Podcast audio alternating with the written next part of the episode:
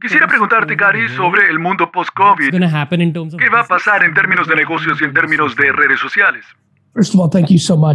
Bueno, lo primero, muchas gracias. Eh, me encanta estar aquí. Gracias a todos los que están escuchando. No estoy seguro. Es, es curioso.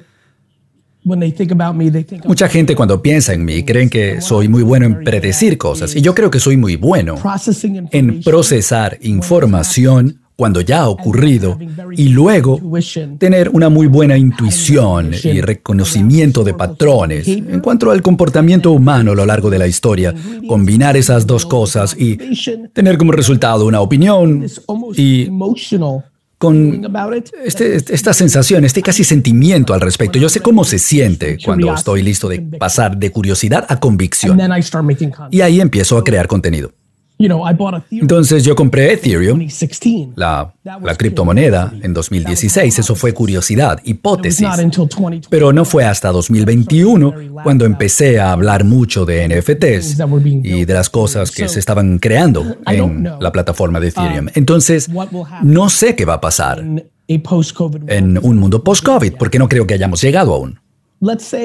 Digamos, bueno, y el mundo, cada país está en una situación diferente, evolución diferente, pero digamos que todo el mundo ya salió de esto.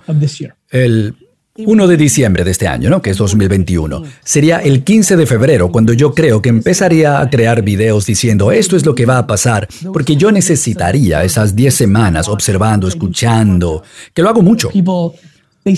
La gente, bueno, ellos ven el resultado, ven mi contenido, el podcast, eh, el blog, pero no ven lo que está pasando.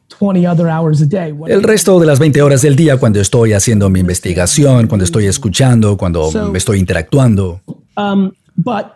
Pero están ocurriendo suficientes cosas que ya tengo algunas hipótesis. Una, creo que la gente está subestimando lo grande del cambio que viene.